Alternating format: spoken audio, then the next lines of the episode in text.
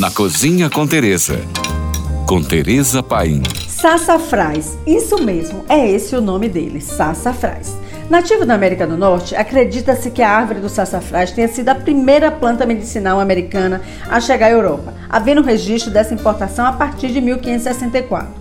Suas raízes e cascas têm sido utilizadas medicinalmente como fonte de corante amarelo para aromatizar perfumes e sabonetes e também saborizar bebidas.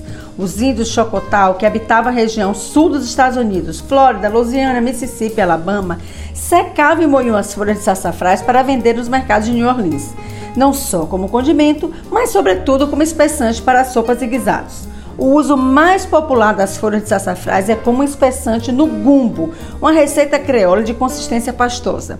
Prato típico da Louisiana, o gumbo consiste em um caldo de carnes ou mariscos com vegetais, principalmente com quiabo, e temperado com a típica mistura de aipo, pimentões e cebolas, também conhecidos como a Santa Trindade da culinária regional.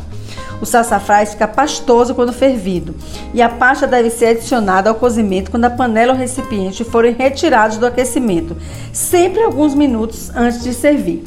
Eu também sugiro que use o sassafrás para dar consistência em ensopados, como em uma cadeirada de peixe, frutos do mar ou mesmo em uma galinha de molho pardo, a mineira. Basta você encontrar. O tempero chamado filé powder é uma mistura de sassafrás, semente de coentro, sálvia e pimenta da Jamaica. Por hoje é só. Mais dicas, me siga no Instagram, arroba Tereza Paim, ou mande sua pergunta para nós. Fique agora com nossa deliciosa programação GFM.